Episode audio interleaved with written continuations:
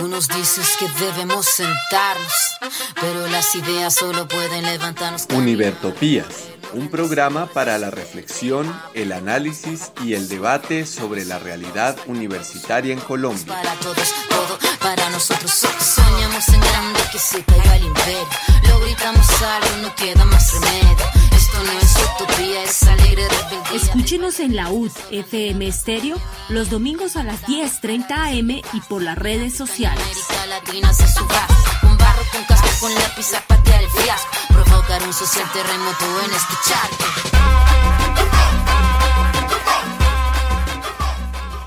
Hoy, 30 de abril del 2023 de la era de nuestro Señor, los miembros de la comunidad académica que soñamos y trabajamos por la reforma democrática y construcción colectiva de la Universidad Distrital, unidos en Univertopías, al llegar a la emisión número 164, saludamos a la audiencia que se encuentra al otro lado de las ondas electromagnéticas, a los participantes de nuestro programa, a nuestro ingeniero de sonido y a la Academia Luisa Calvo.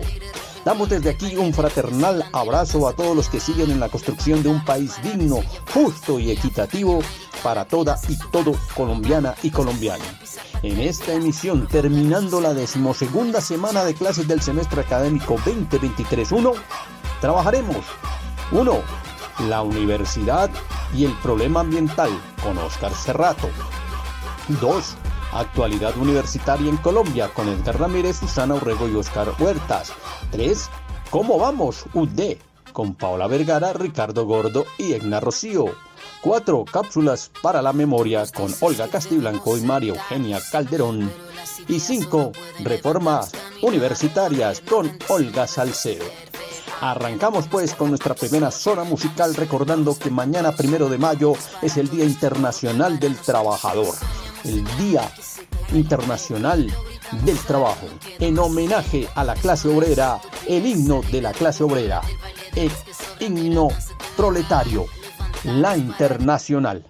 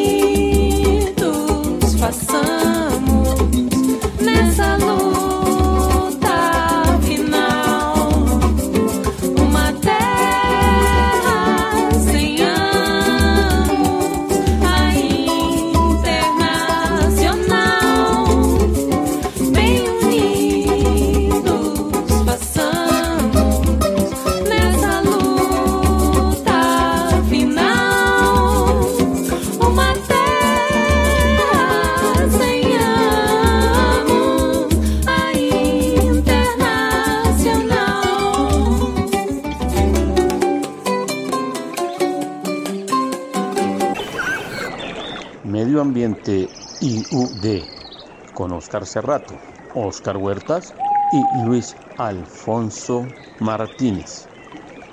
Y hoy arrancamos con la nota ambiental. Aquí, Oscar Cerrato. Amigos de Utopía, muy buenos días tengan ustedes. Hoy en nuestra nota ambiental queremos reflexionar sobre diferentes temas de coyuntura, especialmente empezar desde lo global eh, en relación a la crisis climática. Eh, recientemente sale el sexto informe del panel intergubernamental de cambio climático, el cual nos indica que definitivamente eh, debemos hacer una transición energética y detener la explotación y quema de combustibles fósiles, carbón y petróleo, y que es urgente para el futuro de la especie tomar acciones las cuales ya son tarde. Ya se ha hecho tarde y lo que tenemos que hacer es un tema eh, urgente para la especie humana. Eh, queremos recapitular y retomar un documento muy importante, que es el documento Nuestro Futuro Común. Este documento, elaborado en los años 70, es un documento que mediante modelos matemáticos utilizados en ecología, modelos ecológicos, eh, al incorporar una serie de variables como la disponibilidad de recursos naturales, el crecimiento poblacional, la contaminación, eh, la industria, identifica que el, segundo milenio eh, y en el siglo XXI eh, se definió y se proyectó en ese momento como el siglo de la gran prueba. Esa gran prueba ha llegado, ha llegado en el sentido que en este momento debemos replantearnos como especie eh, la forma de relacionarnos con el entorno. A esto lo hemos llamado hoy por hoy soluciones basadas en la naturaleza y adaptación al cambio basada en ecosistemas. Definitivamente aquí el modelo económico extractivista, el capitalismo, juegan un papel muy crucial y muy importante respecto al futuro de la especie. La pregunta que debemos hacernos hoy por hoy si esa crisis climática es causada por nuestro modelo económico, nuestro modelo de relacionarnos con la naturaleza. Eh, esto es muy preocupante, pero también a la vez nos genera una oportunidad a los que eh, venimos formándonos, reflexionando, investigando sobre el medio ambiente, sobre la naturaleza. Y es pertinente pensarnos desde la coyuntura de la Universidad Distrital cuál es el rol del profesional ambiental que se viene formando en la Universidad Distrital. Realmente es un profesional que sale a satisfacer las necesidades del mercado eh, o realmente es un profesional que sale a, a pensarse los problemas socioambientales que se presentan en nuestro país y cómo replanteamos esas opciones de, relacionarnos con el territorio. A eso lo definimos el ordenamiento en torno al agua, por ejemplo, ordenamiento territorial en torno al agua, que es la cuenca hidrográfica, y la conservación de los ecosistemas. Eh, queremos hacer un llamado, una invitación desde este espacio para la protección y fortalecimiento de la Facultad del Medio Ambiente Mm, que no entremos en las dinámicas de oferta y demanda dentro desde la oferta de los programas y que pensemos realmente el papel de la academia en esta coyuntura ambiental de crisis climática. Realmente no es un tema de número de estudiantes, es un tema de la academia en función de la solución de los problemas que, se le presentan a la humanidad. Eh, esperamos continuar con este espacio. Gracias por eh, el acompañamiento eh, y el apoyo al, espacio. Y nos vemos en una próxima oportunidad para hablar sobre la cumbre de Río que nos hace una invitación y la cual no hemos cumplido en los países eh, de, de, la Casa Común y la cual debemos reflexionar y entender qué nos dijeron en el año 92 con la Cumbre Río. Hasta un próximo programa. Se despide de ustedes Oscar Cerrato Muchas gracias a todos, un abrazo y defendamos la universidad pública y la Facultad del Medio Ambiente. Gracias. Claro, profe Oscar, muchas gracias a usted y quedamos al pendiente de la cumbre de Río, su informe y quedamos al pendiente de que efectivamente todos nos pongamos en disposición de la defensa a ultranza de la universidad pública y la Facultad de Medio Ambiente. Medio Ambiente IUD con Oscar Cerrato, Oscar Huertas y Luis Alfonso Martínez. Y ahora vamos a nuestra nota actualidad universitaria. Actualidad universitaria en Colombia. Con Edgar Ramírez, Susana Orrego y Oscar Huertas. A propósito de la crisis que se vivió en la Universidad Distrital con cuatro programas, licenciatura en física, tecnología en saneamiento ambiental, tecnología en levantamiento topográfico e ingeniería sanitaria, dos de ellos con más de 50 años de existencia, uno de ellos fundador de la universidad, para los cuales no se abrieron en inicio admisiones para el periodo 2023-3 y que decidió el Consejo Académico con presencia de miembros del Consejo Superior Universitario en días anteriores que se abriese el sistema de admisiones para estos cuatro proyectos curriculares, se identificó que en la Universidad Distrital el número de la matrícula viene disminuyendo y que ante eso hay que tomar una serie de medidas que no solamente atacan a los cuatro programas. Bien, a propósito de ello, hemos querido revisar qué ocurre con otros programas, con otras universidades y nos hemos encontrado con lo siguiente. ASCUN en 2021 planteó que había hecho un estudio y que de ese estudio se detecta una serie de elementos como los siguientes. La última vez que el número de estudiantes en la educación superior aumentó fue en el año 2017, cuando alcanzó 2.446.314 matriculados. La cifra para el año siguiente, 2018, fue de 2.355.603, es decir, que se perdieron más de 90.000 estudiantes, lo que significa el 44,8% de ellos solamente en un año. Dice además que las cifras del 2020, que son las más recientes, o eran las más recientes en el momento en que entrega el estudio de ASCUN, reportan que se sigue perdiendo y cayendo la matrícula. Específicamente los datos son así. 2010, 1.674.021 estudiantes. 2011, 1.859.692 estudiantes. 2012, 1.929.587 admitidos. 2013, 2.092.891 estudiantes. 2014, 2.220.652 estudiantes. 2015, 2.293.550 admitidos. 2016, 2.394.434 admitidos. 2017, 2.446.314 admitidos.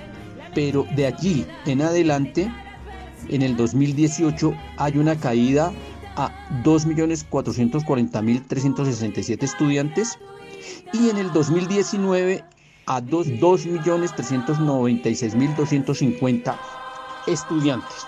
En el 2020 el asunto sigue decreciendo, lo cual se atribuye a la pandemia. Pero ya desde antes, desde el año 2017, el proceso de disminución venía dándose en las universidades, tanto públicas como privadas, siendo más sensibles en las universidades privadas, en donde en alguna de ellas los datos alcanzan a ser de dos dígitos, es decir, de más del 10%. Ante esta situación tan dramática, el Ministerio de Educación Nacional presenta un, unos datos estadísticos que publica en 2022 en los cuales manifiesta que entre el 2020 y el 2021 se da una nueva alza en la matrícula, es decir, una nueva alza en la inscripción en la matrícula, pasando de 2020 a 2021 en un alza de 3,93%, superando a los valores negativos en los que venía el sistema de admisiones. El Ministerio de Educación Nacional le da fundamentalmente eh, la responsabilidad a la pandemia por COVID-19 en la disminución de estos datos. Precisa que de las 64 instituciones de educación superior públicas entre universidades, instituciones e institutos tecnológicos, se ha dado un crecimiento del 12.63% en todo el periodo del que se hace relación. Se destaca el crecimiento de 6.7% de estudiantes en el SENA y el 21.34% de estudiantes a nivel de las demás eh, instituciones universitarias, pero precisa que en las instituciones de educación superior privadas el asunto no logra mejorar en forma sustancial y atribuye a los problemas del plan de auxilio del ICETEX, a los problemas de eh, economía de las familias, el hecho de que en las instituciones privadas el asunto no se haya mejorado. Lo que pretendemos en esta sesión es dejar claro que de ninguna manera el problema de reducción en la matrícula en la Universidad Distrital es un problema exclusivo de la Universidad Distrital. Es un problema que involucra a la Universidad Colombiana y por los datos que se entregan parece que involucran también a la Universidad a nivel latinoamericano e internacional y de allí la triple crisis formulada por ciertos autores en los que se manifiesta que ante el desplazamiento de la universidad como institución hegemónica para el saber, institución legítima para el desarrollo del conocimiento, ya es necesario revisar cómo desarrollar la acción de la universidad más, más allá de la profesionalización de carreras. Dejamos planteado el problema y esperamos poder desarrollarlo de mejor manera en nuestras siguientes emisiones. Actualidad universitaria en Colombia. Con Edgar Ramírez, Susana Orrego y Oscar Huertas. Y a nuestra segunda zona musical, seguimos en el homenaje al trabajador al primero de mayo, canción del primero de mayo, un proyecto de docentes y estudiantes de numeral escuela pública para repensar, renovar y ampliar el cancionero de los actos escolares. Desde Argentina.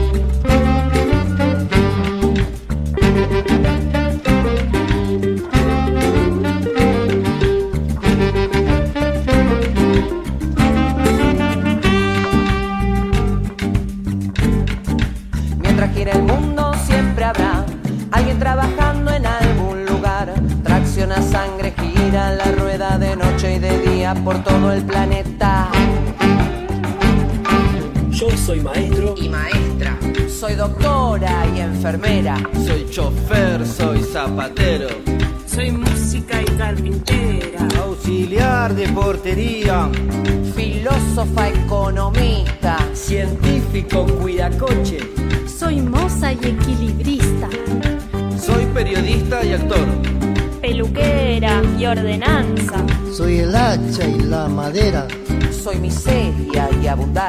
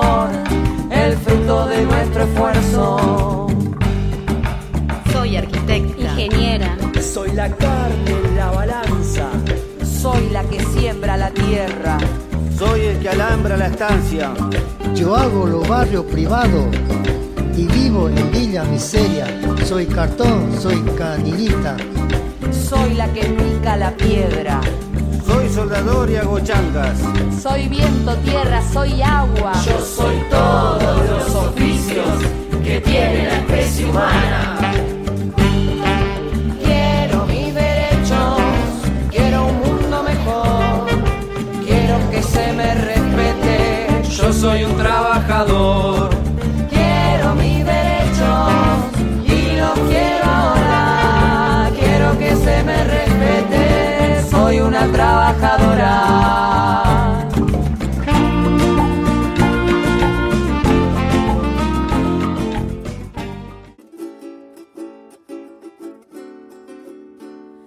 Somos pueblo, somos alma, somos nido.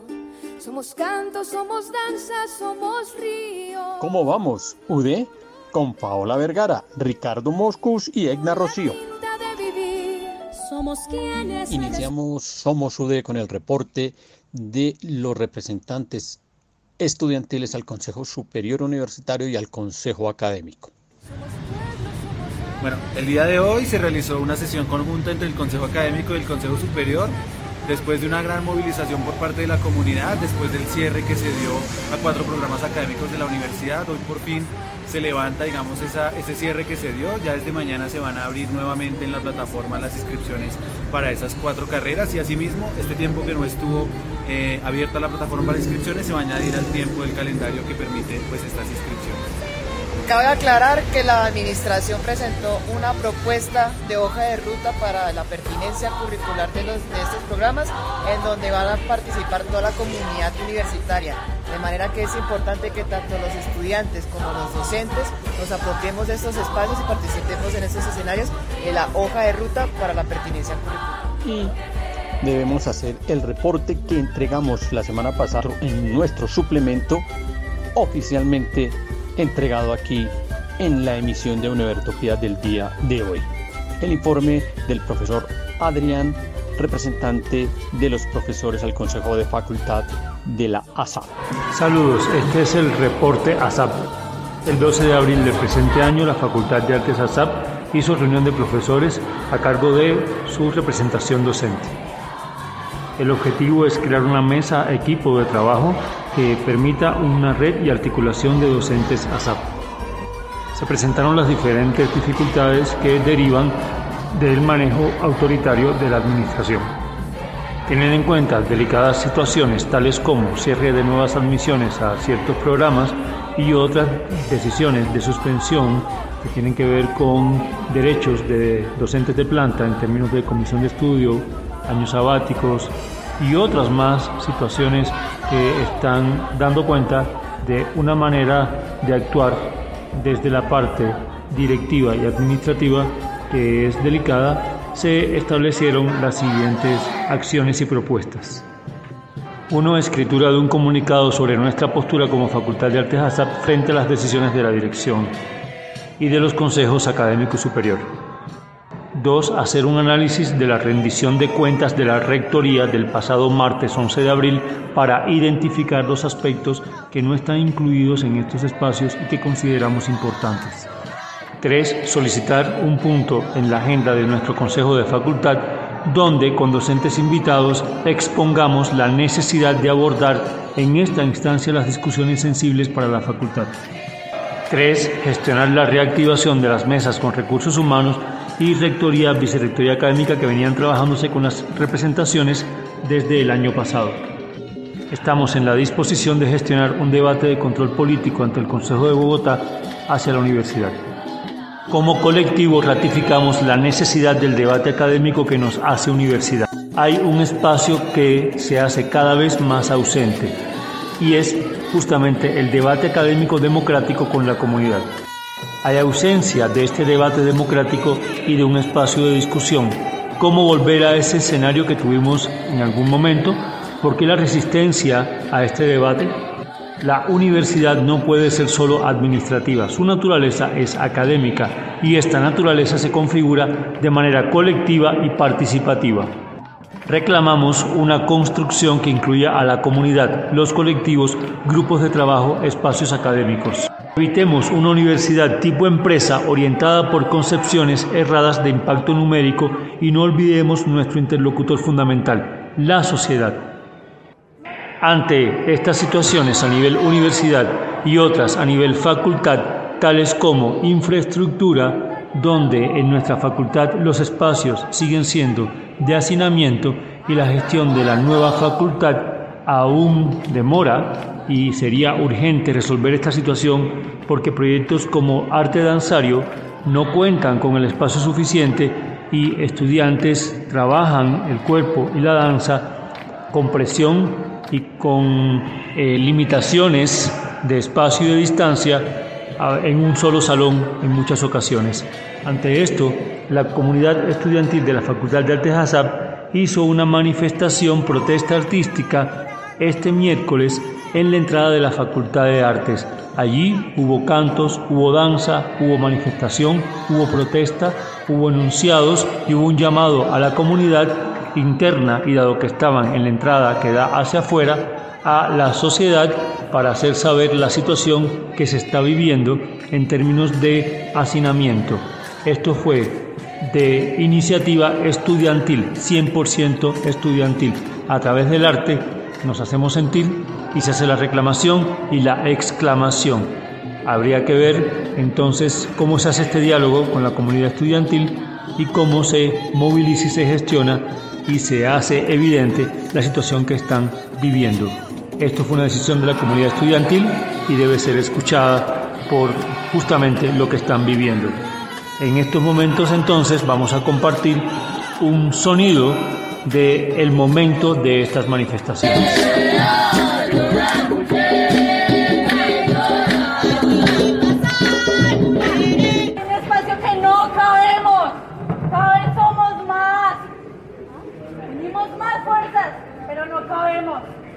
Nos están conteniendo. ¿Hasta cuándo? ¿Hasta cuándo vamos a soportar proyectos mal planeados? ¿Hasta cuándo un espacio va a estar limitando a mi cuerpo? ¿Hasta cuándo? Gracias a los representantes estudiantiles y gracias a, finalmente casi que en simultáneo el día jueves sesiona en el Consejo Superior Universitario y en la sede de la calle 40 la Asamblea General de Estudiantes. Frente al primero, el Consejo Superior Universitario tomó tres decisiones importantes. Primera de ellas, avalar la hoja de ruta presentada por el Consejo Académico y aprobado el día lunes pasado con eh, el sentido de llamar a mejorar las condiciones de participación de la comunidad académica, la comunidad universitaria. Segundo, se establece tres fechas para terminar el debate del estatuto. Ellas son 20 y 21 de mayo para la discusión general del articulado. 2 y 3 de junio presentar las propuestas específicas de modificación de articulado. 23 y 24 de junio ratificar el estatuto y los artículos que queden en definitiva. Finalmente, en ese consejo se aprueba derogar el acto administrativo que suspendió los años sabáticos y las licencias de estudio para los docentes, no por ilegal e inconstitucional, sino por el significado que tiene para los docentes en cuanto a sus derechos. Finalmente, frente a la Asamblea, hay que mencionar que trabajó durante toda la jornada de la tarde del día jueves y estableció como plan de acción en materia de trabajo desarrollar la agenda política propuesta por la Facultad de Ciencias y Educación en términos de revisar el futuro de la universidad, la perspectiva de la misma, revisar el propósito de la reforma, revisar y proponer un trabajo que lleve a mejorar las condiciones de la universidad como universitas y una agenda de movilización que inicia precisamente el día viernes con la participación en la movilización convocada por las demás universidades frente al desmonte del SMAC y frente a las mejoras de condiciones de infraestructura y presupuestales de las universidades públicas del país. Con esto podemos dar por terminado nuestro segmento ¿Cómo vamos? Somos pueblo, somos alma, somos nido.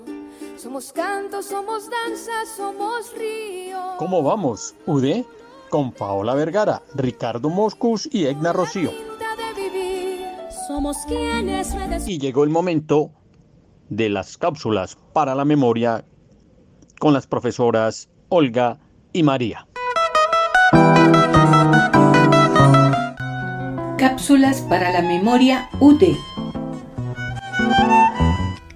Buenos días a apreciada audiencia. Bueno, buscando por allá en la historia de la universidad, nos encontramos con este documento, un, boletín informativo, no era como una revista o un periódico interno en la universidad, que se llamaba Signos. Dice acá en su membrete, órgano informativo de la Universidad Distrital Francisco José de Caldas Santa Fe de Bogotá, DC, junio de 1996, año 2, número 7. Tenía ISSN 01222600.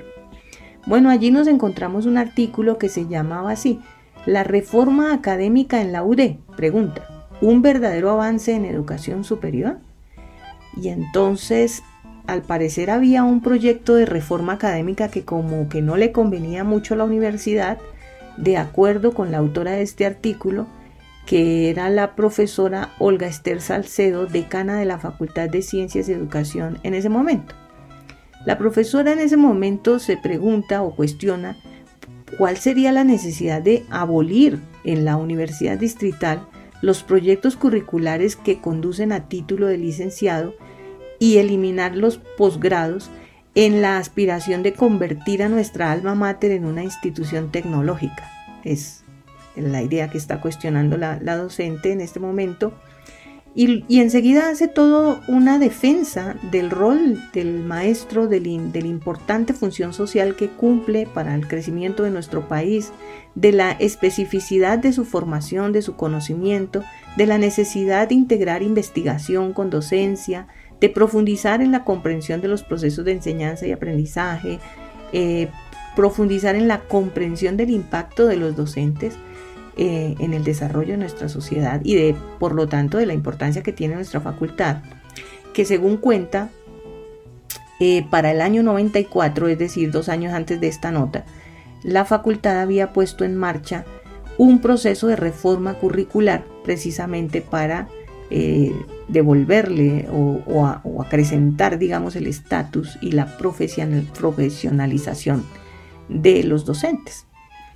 Eh, bueno, al parecer eh, la Facultad de Ciencias y Educación logró salir avante porque pues a la fecha de hoy existe y existe más grande y fuerte que nunca. Eh, la formación docente es realmente importante, el impacto que se ha logrado, ¿no?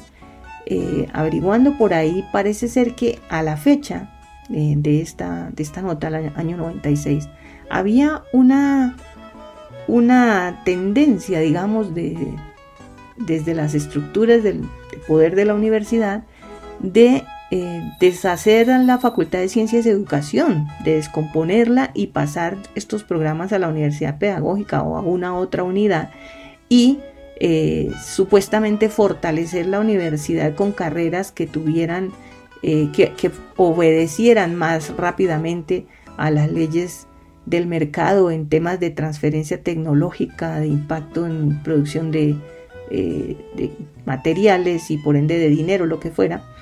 Eh, y bueno, yo veo eso eh, ya hace más de dos décadas y uno se pregunta, hoy en día pareciera que tenemos otra vez esa misma intención de desbaratar la Facultad de Ciencias y Educación. ¿Qué será lo que pasa? Olga, y pues dando un poquito de contexto, a ese año 1996 Recordemos que en febrero de ese año se expide el Acuerdo 04, eh, mediante el cual se adopta el Estatuto Académico de la Universidad. Estatuto que aún hoy en día continúa vigente con leves eh, modificaciones. Es muy, muy posiblemente el análisis que se presenta en el escrito que nos eh, recordabas, pues se está haciendo en el marco de toda la discusión de lo que sería la implementación de ese nuevo estatuto académico en la Universidad Distrital que pues se percibía debilitada la Facultad de Ciencias y Educación y que pues podría estar también debilitando los programas de formación en educación. Vale la pena también irnos un poquito más adelante en el tiempo y ver qué ha venido pasando alrededor de las reformas académicas en la universidad y pues si tienen algún efecto sobre la Facultad de Ciencias Educación y sus programas. Con ello nos vamos al año 2013. En noviembre del año 2013 el Consejo Superior Universitario pide un acuerdo que es bastante recordado en la universidad, que es el Acuerdo 08, mediante el cual se expide un nuevo estatuto académico para la Universidad Distrital. En ese acuerdo, pues básicamente se eh, eliminaban algunas facultades, entre, pues, particularmente en este caso la Facultad de Ciencias y Educación, y entraba a funcionar una Facultad de Ciencias Naturales y Matemáticas que ofrecería los programas de licenciatura y entraba a funcionar un instituto de altos estudios en pedagogía y educación que además de procesos de investigación y análisis en el tema de educación y pedagogía, pues ofrecería programas de posgrado en esos, en esos campos. Es decir, la Facultad de Ciencias de Educación dividía su funcionamiento como en una facultad y un instituto y pues se percibía pues un gran debilitamiento de esas funciones. Eh, ese acuerdo 08 fue derogado en el año 2014 inmediatamente por una movilización bastante nutrida de estudiantes, profesores, que se rechazaba no solamente el método como fue, llegó a ser expedido el acuerdo, que pues desconocía muchos procesos de discusión en la universidad en el marco de una reforma orgánica que se estaba estructurando, pero adicionalmente debilitaba eh, programas y, estructuras que ya venían consolidándose en la universidad, en particular pues la Facultad de Ciencias y Educación. Y viniendo un poco más adelante, entonces nos encontramos en el año 2021, cuando el Consejo Superior Universitario, también en noviembre de ese año, expide el Acuerdo 04 de 2021, mediante el cual crea la Facultad de Ciencias Matemáticas y Naturales facultad que en su funcionamiento, en cómo se piensa su funcionamiento, pues recoge mucho o se parece mucho a lo que contenía el Acuerdo 08 derogado de 2013. Entonces eh, es una facultad que nace ah, para ofrecer programas de formación en ciencias naturales y matemáticas, pero que entra pues simultáneamente a funcionar con una facultad ya existente que también en su campo está la formación en ciencias y en educación. Entonces, en esta medida, dos facultades simultáneamente funcionando en, áreas de conocimiento y áreas de formación similares. Eso adicional a que esta nueva facultad eh, pues nace y, empieza a migrar recursos humanos docentes a esa nueva facultad y recursos de infraestructuras y de, y de espacios físicos que para poder funcionar.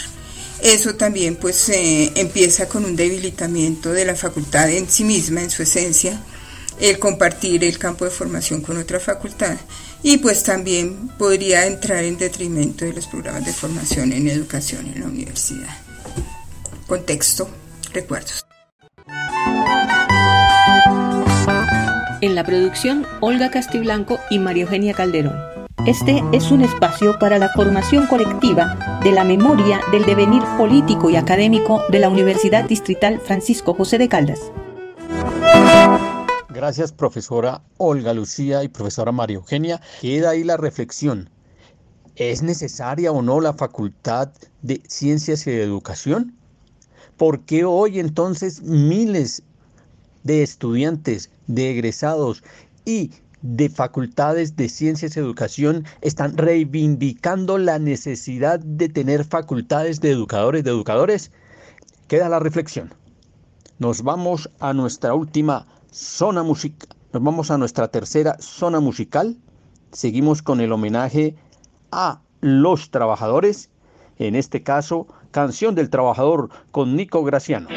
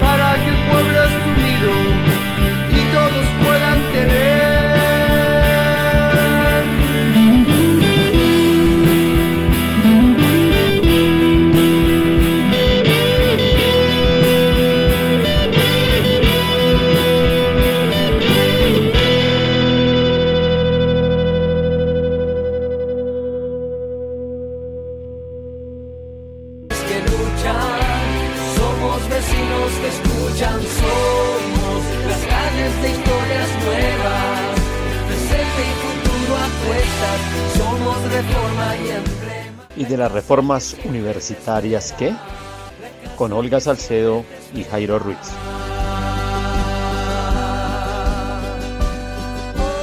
Y llegó el turno de la profesora Olga Esther Salcedo para que nos analice y nos cuente en qué consiste la resolución 014 del Consejo Académico expedida para reabrir la admisión de los programas de licenciatura en Física, Tecnología en Saneamiento Ambiental, Tecnología en Levantamiento Topográfico e Ingeniería Sanitaria y para poner en contexto la hoja de ruta propuesta allí. En la presente emisión de Univertopías reflexionaremos sobre el problema que pretende solucionar la resolución del Consejo Académico número 014 del 24 de abril de 2023, abre comillas, por la cual se acoge y se establece la hoja de ruta metodológica de análisis de pertinencia curricular de programas académicos de pregrados de la universidad, cierra comillas, la que en su artículo primero establece que hace parte integral de dicha resolución el documento de la Vicerrectoría Académica intitulado Flexibilización Académica y Administrativa en articulación con los proyectos curriculares, la admisión y la ampliación de cobertura. Dos puntos, ruta de acción, cierra comillas.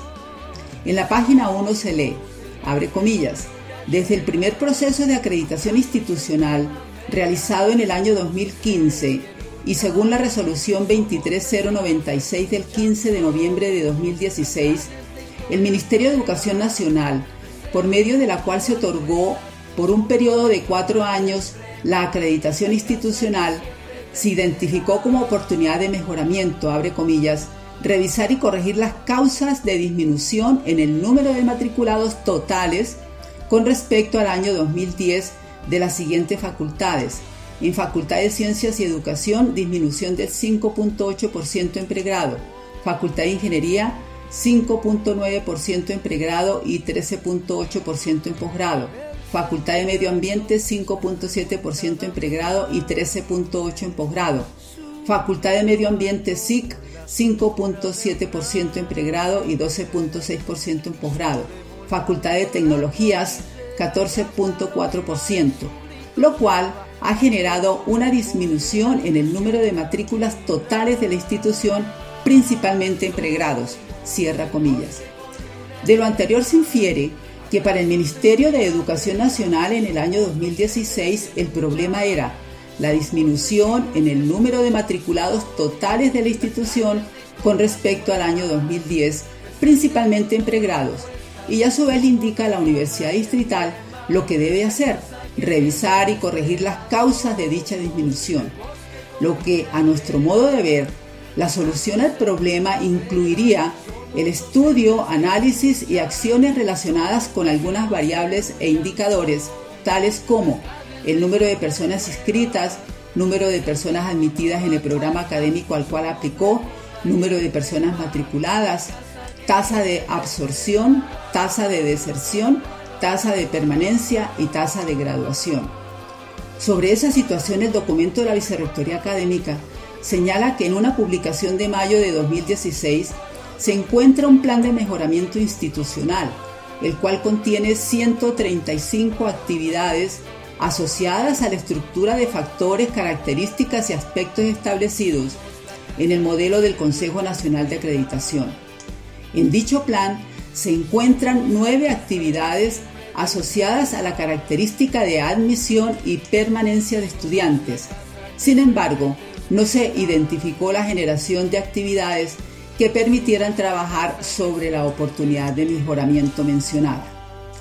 Continuando con la lectura del documento de la Vicerrectoría Académica, en las páginas 1 y 2 se encuentra el siguiente texto, abre comillas, Bajo ese contexto, se reconoce la presencia de factores de riesgo en cuanto a la cantidad de estudiantes que ingresan y permanecen en sus programas, encontrando situaciones con baja matrícula, deserción o demoras en la culminación de las rutas formativas por parte de los estudiantes.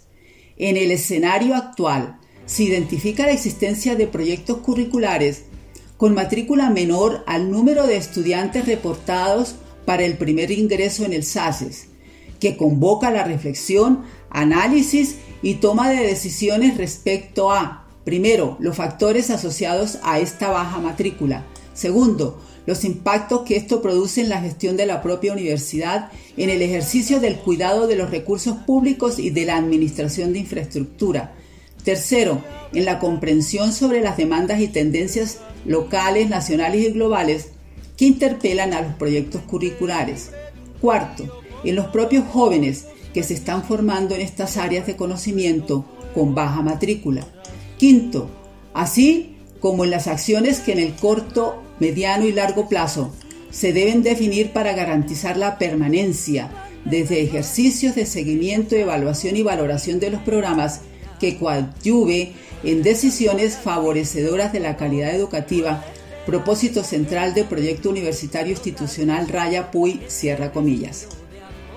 De lo anterior se infiere que para la Vicerrectoría Académica en el escenario actual el problema es, abre comillas, la existencia de proyectos curriculares con matrícula menor al número de estudiantes reportado para el primer ingreso en el SACE, cierra comillas. Por lo tanto, desde nuestra interpretación, la solución del problema tendría que ver con las estrategias, mecanismos y acciones para aumentar el número de inscritos y también aumentar el número de admitidos que efectivamente se matriculan.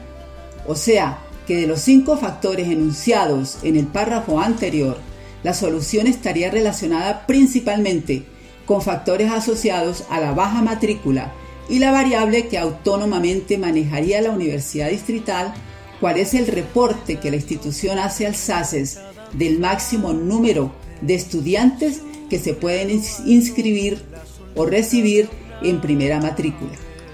Los otros cuatro factores competen sobre todo al trabajo que la Universidad Distrital debe realizar internamente y con los estudiantes ya matriculados. Y según el Acta 032 del 13 de diciembre de 2002, del problema, el problema para el Consejo Académico es, abre comillas, la existencia de cuatro proyectos curriculares con muy baja demanda de cupos, cierra comillas. Y en su lógica, por eso optó como solución, abre comillas, no aprobar las inscripciones para los programas académicos con muy baja demanda, etc., hasta tanto se realice el estudio sobre la pertenencia curricular, las variables y la hoja de ruta y el establecimiento de plan de acción por cada proyecto curricular decisión que aplica desde el periodo académico 2023 raya 3, cierra comillas. Desde nuestro punto de vista, si el problema era la muy baja demanda de cupos, entonces, antes de tomar alguna decisión, el Consejo Académico debió construir con mucha antelación y con el concurso de la comunidad universitaria estrategias, mecanismos y acciones que permitieran trabajar con las instituciones educativas y organizaciones sociales, donde están los potenciales aspirantes a un cupo en esos cuatro proyectos curriculares, para quienes, producto de ese trabajo, la Universidad Distrital debería volverse importante, interesante y atractiva para estudiar. En ese sentido, cabe preguntarse, de la ruta de acción que hace parte de la resolución en comento del Consejo Académico, cuáles serán las acciones y estrategias que la Universidad Distrital en este momento priorizará para implementar en este cortísimo tiempo de finales de abril a junio de 2023 para aumentar las inscripciones del segundo semestre del presente año en los cuatro proyectos curriculares con baja demanda de cupos? En síntesis, la identificación del problema de manera clara y precisa permite analizarlo cuidadosa y rigurosamente para encontrar tanto alternativas de solución como formas de implementación y mecanismos de seguimiento y evaluación antes de tomar cualquier decisión. Saquen ustedes sus propias conclusiones. En la próxima emisión de Univertopías continuaremos las reflexiones sobre la mencionada resolución del Consejo Académico la que en su artículo segundo prescribe habilitar la, habilitar la inscripción de aspirantes para el periodo académico 2023 raya 3 de todos los proyectos curriculares de pregrado de la Universidad Distrital Francisco José de Caldas, considerando que fueron cumplidas las solicitudes del Consejo Académico Acta 032 del 13 de diciembre de 2022. Primero, presentación del estudio de pertinencia por parte de los coordinadores de los proyectos curriculares. Y segundo, presentación y aprobación de hoja de ruta y plan de acción en el marco de la sesión desarrollada. Decisión que debe regocijar tanto a la sociedad bogotana y colombiana como a las comunidades académicas de la Universidad Distrital y de todas las universidades de Colombia y del mundo. Muchas gracias. Gracias a usted, profesora Olga. Allí queda el planteamiento. Continuamos con este análisis en las siguientes emisiones. Que luchan, somos vecinos que escuchan, somos las calles de nuevas, presente y futuro apuestas, somos reforma y emblema. ¿Y de las reformas universitarias qué? Con Olga Salcedo y Jairo Ruiz. con el himno de los profesores ocasionales y catedráticos, el profesor temporal, damos el cierre de nuestra emisión. El docente ocasional y de en cuestión la están pasando muy mal en toda nuestra nación. En las universidades públicas de la nación hay que decir las verdades con claridad y razón hay docente ocasional y de cátedra precarios con exceso laboral, pero de bajos salarios. Dicen que no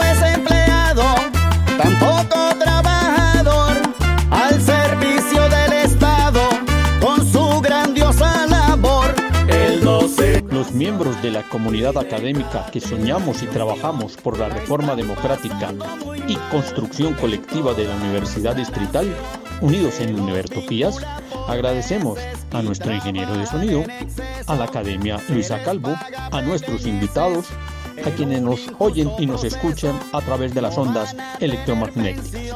Nos vemos y nos oímos la próxima semana.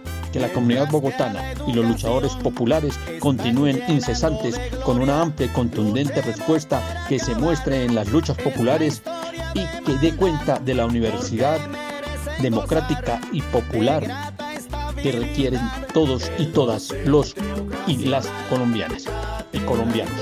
La están pasando muy mal en toda nuestra nación.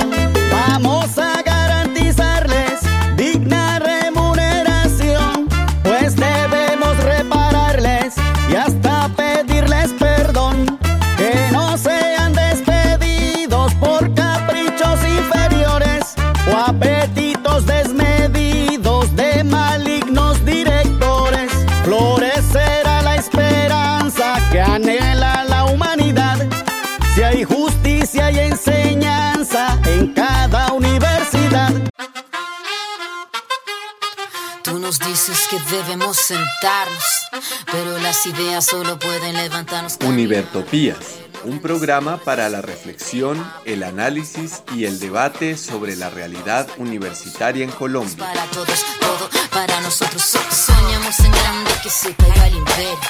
Lo gritamos algo, no queda más remedio.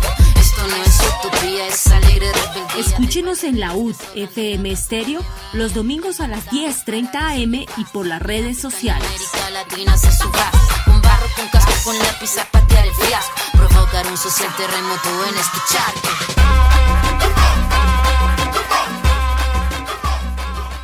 Y continuamos con nuestro suplemento. En él vamos a trabajar la lectura del documento de hallazgos y recomendaciones. Título 3, Violaciones del derechos humanos e infracciones al derecho internacional humanitario. Subtítulo 3.4, Asesinatos selectivos. Segundo tema, ¿y de las reformas qué? Vamos a ver qué implican las reformas con los cambios ministeriales dados a, a lo largo de la semana. Título 3, el homenaje a los trabajadores hoy, 30 de abril, a un día del primero de mayo. No podemos iniciar con este suplemento sin informar que por fin en la Facultad Tecnológica, gracias a las gestiones realizadas por la profesora Susana Urrego, representante de los profesores al Consejo de Facultad, se ha logrado que a los profesores TCO de tiempo completo ocasional se les reconozca el contrato por 10 meses y medio como se había convenido con la administración desde el año pasado. Con esta buena noticia arrancamos. Lectura del documento Hallazgos y Recomendaciones. Título 3. Violaciones de derechos humanos e infracciones al derecho internacional humanitario. Subtítulo 3.4. Asesinatos selectivos. La eliminación de quienes han sido considerados como enemigos fue el modo más extendido de hacer la guerra en Colombia. Se trata de la muerte directa, intencional, debido a la concepción del otro como un enemigo que hay que eliminar por motivos ideológicos o políticos o simplemente porque es un obstáculo para lograr el control del grupo armado, al considerarlo sospechoso o simpatizante del bando contrario o en otros casos incluso con base en estigmas por su condición de género o por la situación de exclusión o marginación social. Las acusaciones de guerrillero o sapo antecedieron a muchos de ellos. Un sector contra el que se cometieron muchos de estos asesinatos fue el de los líderes comunitarios o políticos como una forma de acabar con su resistencia, forzar la colaboración o producir una parálisis colectiva. Cuando los territorios de Colombia pasaron a ser escenarios de disputa entre grupos opuestos, en donde entraban y salían en diferentes momentos, la violencia contra la población civil aumentó y los asesinatos se extendieron bajo las acusaciones de que las víctimas habían colaborado con otro bando, eran informantes o simplemente cruzaron las fronteras de esos territorios visitando otras comunidades u otros barrios o desplazándose para comprar o hacer gestiones o por motivos de su trabajo. Todas estas fueron con frecuencia causas de esos asesinatos. En menor medida también lo fueron formas de control interno dentro de las organizaciones armadas como asesinatos de integrantes de los mismos grupos armados que no acataron las reglas internas, tuvieron diferencias políticas o ideológicas con el grupo o intentaron desertar, lo que habitualmente se refiere como ajusticiamientos en una forma abusiva. Según el Centro Nacional de Memoria Histórica, desde 1958 hasta 2021 se registraron 179.076 víctimas de asesinatos selectivos cometidos por grupos paramilitares, grupos guerrilleros y la fuerza pública. Cita que refiere lo siguiente. También puede clasificarse como ejecuciones extrajudiciales los asesinatos perpetrados por particulares que son instigados, consentidos expresamente o que son producto de la tolerancia manifiesta de agentes del Estado, hechos que por demás comprometen la responsabilidad del mismo Estado. Tras la firma del acuerdo de paz con la FARC-EP, aumentaron los asesinatos de líderes sociales y excombatientes de esa organización. Según el informe de abril de 2022 de la misión de verificación de la ONU en Colombia, desde la firma del acuerdo de paz hasta el 25 de marzo del 2022, 315 excombatientes de FARC-EP fueron asesinados y 27 desaparecidos forzosamente. Cita 126, Misión de Verificación de Naciones Unidas en Colombia, informe trimestral del secretario general, abril 2022, página 2. Y continúa. Por otra parte, Indepaz reporta que desde la firma del acuerdo de paz hasta marzo de 2022 han sido asesinados 1.327 personas que ejercen el liderazgo social o la defensa de derechos humanos. Por su parte, el programa Somos Defensores asegura que las personas que ejercen el liderazgo social o la defensa de derechos humanos asesinadas de 2017 hasta 2021 son 723. Cita 127, programa Somos Defensores, informes anuales desde 2017 hasta 2021. Las diferencias en estas cifras no ocultan la grave realidad y su impacto en las comunidades afectadas y el propio proceso de paz. De los registros existentes del Centro Nacional de Memoria Histórica sobre asesinatos selectivos, el 42% de los asesinatos se les atribuyen a grupos paramilitares, seguido de las guerrillas con 16% y agentes del Estado con 3%. Sin embargo, casi en 4 de cada 10 casos se desconoce la autoría, 35% ya sea por señalar que fueron hombres armados, a veces sin distintivos, que actuaron de noche tratando de confundir su identidad en momentos en que actuaron a la vez dos o más grupos o por miedo a señalar a los culpables o por falta de confianza. Cita 128. Estas cifras deben considerarse con atención, pues los criterios del Centro Nacional de Memoria Histórica para atribuir sus responsabilidades se basaron en cierta medida en la existencia de procesos judiciales y disciplinarios, así como sentencias y fallos, lo que aumenta las cifras de paramilitarismo.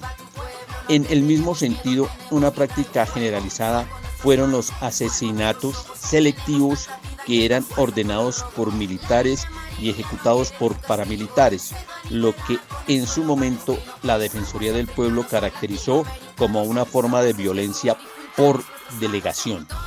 El defensor del pueblo en 1999 señaló, comillas, los grupos paramilitares se han convertido en el brazo ilegal de la fuerza pública para la que ejecutan el trabajo sucio que ella no puede hacer por su carácter de autoridad sometida al imperio de la ley. Se trata de una nueva forma de ejercer la represión ilegal sin cortapisas, que algunos analistas han llamado muy acertadamente la violencia por delegación. Defensoría del Pueblo. Cuarto informe anual de Defensores del Pueblo al Congreso de Colombia 1997, serie de documentos número 11, Bogotá 1997, páginas 59 y 60. Los asesinatos selectivos fueron parte de la violencia de distintos grupos armados, pero en algunas ocasiones se concentraron en cierto tipo de víctimas y territorios que se trataba de paralizar o conquistar en algunos casos especialmente contra organizaciones y sectores de oposición política, también formaron parte de una estrategia de exterminio. En el caso del partido político Unión Patriótica, UP, órganos judiciales en los ámbitos nacional e internacional, la JEP y la Comisión han establecido que hechos como la persecución, aquí vale la pena tener en cuenta que la persecución política en conexidad con el asesinato es un crimen de lesa humanidad según el artículo 71A y H del Estatuto de la Corte Penal Internacional. Los atentados, los hostigamientos, las desapariciones forzadas y otros hechos de violencia registran por lo menos 8.300 víctimas. Cita 130 Comisión para el Esclarecimiento de la Verdad, la Comisión de la Verdad y revelan cifras de la violencia contra la Unión Patriótica marzo 4 de 2022. Y continúa. 5.733 de estos casos son asesinatos y desapariciones forzadas entre militantes y simpatizantes de la Unión Patriótica. Cita 131, que dice, la cifra da cuenta de 4.171 homicidios en contra de los militantes, 445 de los militares, 1024 desapariciones forzadas de militantes y 93 no militantes. JEP, Sala de Reconocimiento de Verdad, de Responsabilidad y de Determinación de los Hechos y Conductas. Auto número 075 del 7 de abril de 2022. Y continúa, que configuró un genocidio de carácter político. Cita 133 que dice así, cita 133, Tribunal Superior de Bogotá, Sala de Justicia y Paz, sentencia del 30 de octubre de 2013 en el caso del postulado Helbert Velosa García, párrafo 372. Y continúa. Los hechos se produjeron como un intento de disminuir la, la incidencia del poder del partido que suponía una esperanza de cambio en el contexto de un incipiente acuerdo de paz con las FARC-EP en 1985, limitando sus posibilidades de acción y participación democrática, atacando sus bases organizativas y eliminando sus líderes en cabeza de alcaldes, concejales, congresistas, senadores y hasta dos candidatos presidenciales, además de militantes y familiares. Si bien hubo violencia de las propias guerrillas en algunos ataques contra víctimas de la OP, según la información del proyecto integrado de datos HEP, CEP, HDRAG, en el 69% de los casos se identificó la responsabilidad paramilitar y o militar y o de agentes del Estado. Y termina aquí el acápite 3.4. Hasta aquí nuestra lectura del día de hoy. Y nos vamos a una nueva zona musical en homenaje a la clase obrera, la clase obrera con potatos.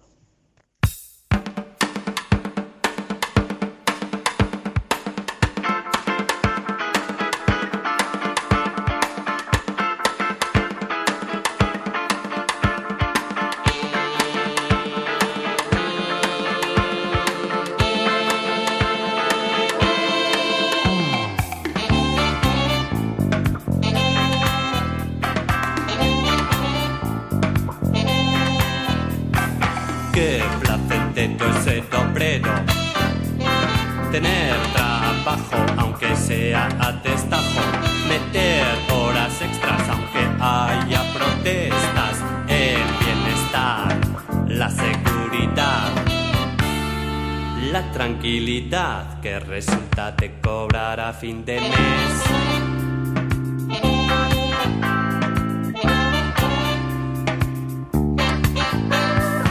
Un nuevo coche no es derroche, es el progreso y la oportunidad de disfrutar con dignidad. Pero hay que andar muy fino, pues al menor descuido panizas, te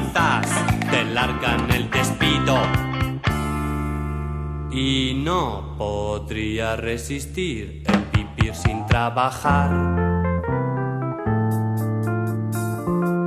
Y el paro es tan doloroso, no soporto estar ocioso. ¿Es la culpa del gobierno? No lo entiendo, no lo entiendo. Ya funcionan sindicatos, yo les voto y hacen pactos.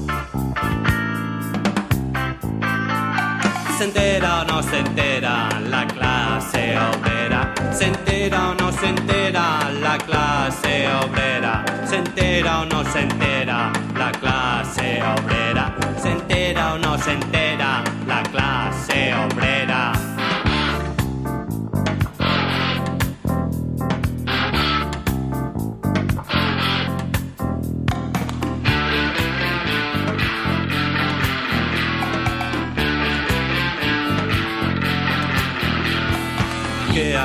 yo sin nada que hacer si no me gusta leer? Y la imaginación la perdí en el taller. Nunca he pensado, solo he trabajado lo que manda el encargado, lo que decide el comité, sin preguntarme el por qué, sin plantearme el para qué. Solo sé que hay que comer, solo sé que hay que tragar lo que dicta el capataz, lo que dicta el capital. Pues si me echan, ¿qué hacer? ¿Qué hacer?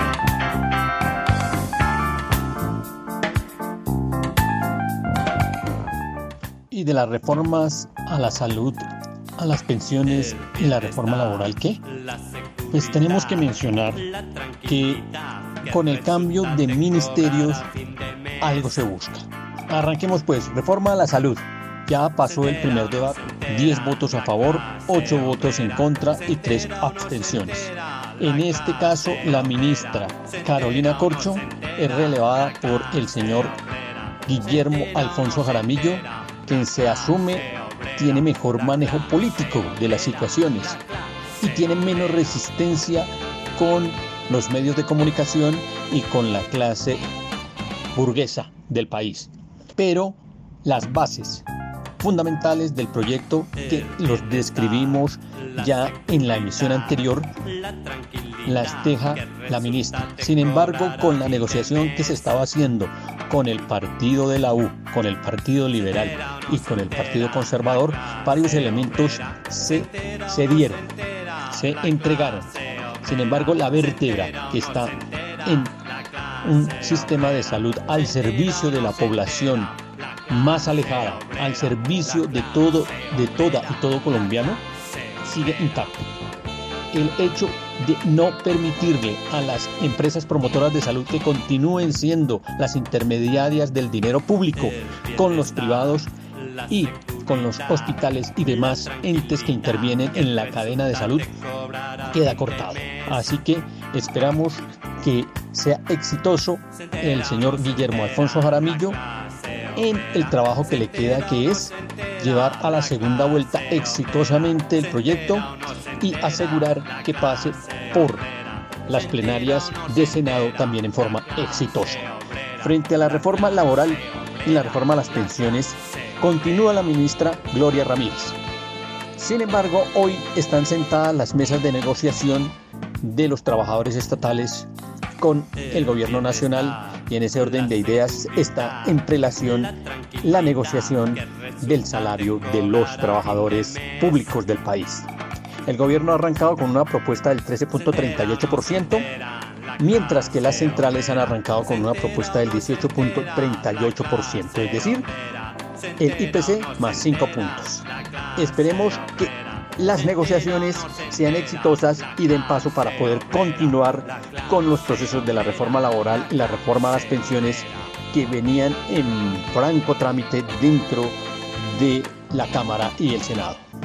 Y finalmente, frente al plan de desarrollo solamente tenemos que mencionar que pasó el primer debate y el segundo debate en plenaria por la Cámara y en sesiones conjuntas. Va para el segundo debate frente al Plan de Desarrollo Colombia Potencia Mundial de la Vida, que fue erradicado desde el 6 de febrero, pasó ya todas las sesiones en primer debate y entra al segundo debate en el documento que aparece en la Gaceta número 338 de la Cámara de Representantes. A propósito de el hecho que mañana se sale a marchar, por ser el Día Internacional del Trabajo, recordemos la historia de esta fecha. ¿Por qué el primero de mayo es el Día Internacional de los Trabajadores? A fines del siglo XIX, los trabajadores de todo el mundo reclamaban la reducción de las horas de trabajo. Imagínate, jornadas laborales de hasta 16 horas por día, de lunes a lunes, hacinados en la fábrica y sin ventilación. Todo por un sueldo miserable. Y encima, como ves, las mujeres y los niños trabajaban a la par que los varones, pero ganaban la mitad. Sí, ya sé, lo mismo que pasa ahora. Los niños eran usados para destrabar las máquinas, porque tenían manos chiquitas que podían meterse en el hueco de las máquinas y así poder arreglarlas. Entonces el patrón no gastaba plata. Así de brutal es el capitalismo. ¿Qué reclamaban entonces? Ocho horas de trabajo, ocho horas de descanso y ocho horas de recreación. Con esta consigna, el primero de mayo de 1886, en varios lugares de Estados Unidos, se organizó una gran huelga que juntó a 350.000 trabajadores en la calle. Un hecho histórico para la época. Muchos eran anarquistas y socialistas. En Chicago estuvo la huelga más impactante, porque participaron 40.000 trabajadores con todos los transportes parados y había piquetes por todos lados. Los empresarios bajaron hasta las horas de trabajo para evitar que se sumen al paro unas 45.000 personas más. La policía atacó a balazos las movilizaciones durante ese día y los siguientes, el día 3 mataron a dos trabajadores en la huelga de la fábrica McCormick que estaba en conflicto por despidos. Y el cuarto día reprimieron un mitin pacífico. Cuando comenzó a dispersarse, estalló una bomba donde estaban los policías que dejó muertos y heridos. Sin ningún tipo de pruebas, el gobierno acusó a ocho trabajadores, en su mayoría anarquistas, como autores del atentado. El juicio fue una completa farsa, que terminó con la pena de muerte para cinco de ellos dos a cadena perpetua y uno a 15 años de prisión. George Engels, uno de los condenados, dijo unas últimas palabras en su alegato para denunciar la explotación capitalista. Escuchemos un fragmento. No combato individualmente a los capitalistas, combato al sistema que produce sus privilegios. Mi más ardiente deseo es que los trabajadores sepan quiénes son sus enemigos y quiénes son sus amigos. Albert Parsons, otro de los condenados, que fue compañero de Lucy Parsons, un ícono de la lucha de las mujeres, de la clase trabajadora y una verdadera amenaza para el Estado norteamericano. Lucy estaba convencida de que no habían sido asesinados por haber puesto una bomba, sino porque estaban organizando a los esclavos del salario. En 1889, en homenaje a los mártires de Chicago, la Segunda Internacional, que nucleaba partidos y organizaciones obreras de casi todo el mundo, declaró el primero de mayo como el Día Internacional de los Trabajadores. A partir de ese momento, en muchos países se adoptó esa fecha como un Día Internacional de Lucha, para los que no se conforman con migajas, sino que aspiran realmente a tener una vida digna.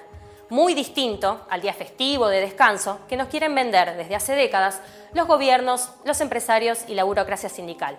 ¿Sabes en dónde no se celebra el Día del Trabajador el primero de mayo? En Estados Unidos. Para evitar levantar la lucha y el recuerdo de Chicago, celebran su Labor Day el primer lunes de septiembre, como si fuera una gran fiesta. ¿Cuántas horas por día trabajas? Hoy, gracias si trabajas 8 horas. La mayoría trabaja entre 9 y 12 horas, si tomamos en cuenta las reglas modernas como las horas extra. Durante los últimos 100 años, la tecnología avanzó muchísimo más que en 10 siglos de historia. ¿Por qué tenemos que trabajar tanto? Si todos trabajáramos 6 horas al día, podríamos repartir las horas entre ocupados y desocupados, sobre todo en momentos de crisis, donde siempre los más golpeados somos nosotros retomando la tradición de lucha y las banderas de estos trabajadores y trabajadoras, luchamos por una vida que merezca ser vivida, porque nuestras vidas valen muchísimo más que las ganancias de los capitalistas. Este audio fue una cortesía de Historia sin filtro y para terminar, el llamamiento que hacen las mujeres a marchar este primero de mayo. Este primero de mayo, en el Día Internacional de los Trabajadores, las mujeres también salimos a movilizarnos. Y salimos a movilizarnos porque queremos condiciones dignas dentro de nuestra vida laboral, porque queremos que nuestros trabajos sean espacios seguros, libres de violencia y de acoso. Queremos que se nos deje de estigmatizar por el hecho de ser mujeres y que se nos reconozcan nuestras capacidades en la misma condición en la que se reconocen las de los hombres. Asimismo, también queremos que se nos reconozca que incluso asumimos dobles hasta triples jornadas laborales, porque somos las encargadas de cuidar y reproducir la vida dentro del hogar. Por estas y muchas razones más, queremos invitarlas a que nos acompañen este primero de mayo a defender la reforma laboral, una reforma en donde nos pone a nosotras a las mujeres como una parte integrante e importante dentro de la misma, en donde se quiere que se nos trate con igualdad, que se nos trate con condiciones dignas y que se nos reconozca las tareas que asumimos dentro del hogar como una parte importante también para el desarrollo económico de este país. Y no podemos terminar nuestra misión sin recordar que el día 28 de abril del 2023, la ministra de Educación, Aurora Vergara Figueroa, oficializó la instalación de una mesa de diálogo permanente con diversos actores del sector educativo para construir consensos en torno a las reformas que requiere la educación superior en el país. Los encuentros que se realizarán de manera periódica contarán con la participación de estudiantes, rectores y rectoras del Sistema Universitario Estatal SUBE y de la Red de Instituciones Técnicas, Tecnológicas y Universitarias Públicas, Red TU. El Consejo Nacional de Educación Superior CESU lidera líderes de las plataformas de movimientos estudiantiles, los sindicatos profesionales, los designados del presidente de la República ante los consejos superiores, las agremiaciones y trabajadores del sector educativo y los voceros del Congreso de la República harán parte de esta mesa. Según la ministra, esta es una apuesta que busca fortalecer una cultura de diálogo y respeto por las diferencias. Estamos trabajando por el derecho a una educación de calidad que permita garantizar el financiamiento de las instituciones de educación superior, aumentar la cobertura y la política de gratuidad, la dignificación de la labor docente, fortalecer la infraestructura educativa y llevar la oferta de educación superior pertinente a los territorios que más lo requieren. Eso manifestó la ministra el día 28 y ahora sí nos vamos. Los miembros de la comunidad académica que soñamos y trabajamos por la reforma democrática y construcción colectiva de la Universidad Distrital, unidos en Univertopías, agradecemos a nuestro ingeniero de sonido, a la Academia Luisa Calvo, a nuestros invitados, a quienes nos oyen y nos escuchan a través de las ondas electromagnéticas. Nos vemos y nos oímos la próxima semana. Que la comunidad bogotana y los luchadores populares continúen incesantes con una amplia y contundente respuesta que se muestre en las luchas populares y que dé cuenta de la universidad democrática y popular que requieren nuestros hijos. Tú nos dices que debemos sentarnos, pero las ideas solo pueden levantarnos. Univertopías, un programa para la reflexión, el análisis y el debate sobre la realidad universitaria en Colombia. Para todos, todo para nosotros. Soñamos en grande que se caiga el imperio. Lo gritamos algo, no queda más remedio. Esto no es utopía, es alegre rebeldía. Escúchenos en la UD FM Estéreo los domingos a las 10:30 am y por las redes sociales. América Latina se suba con barro, con casco, con lápiz a patear el fiasco. Provocar un social terremoto en este charco.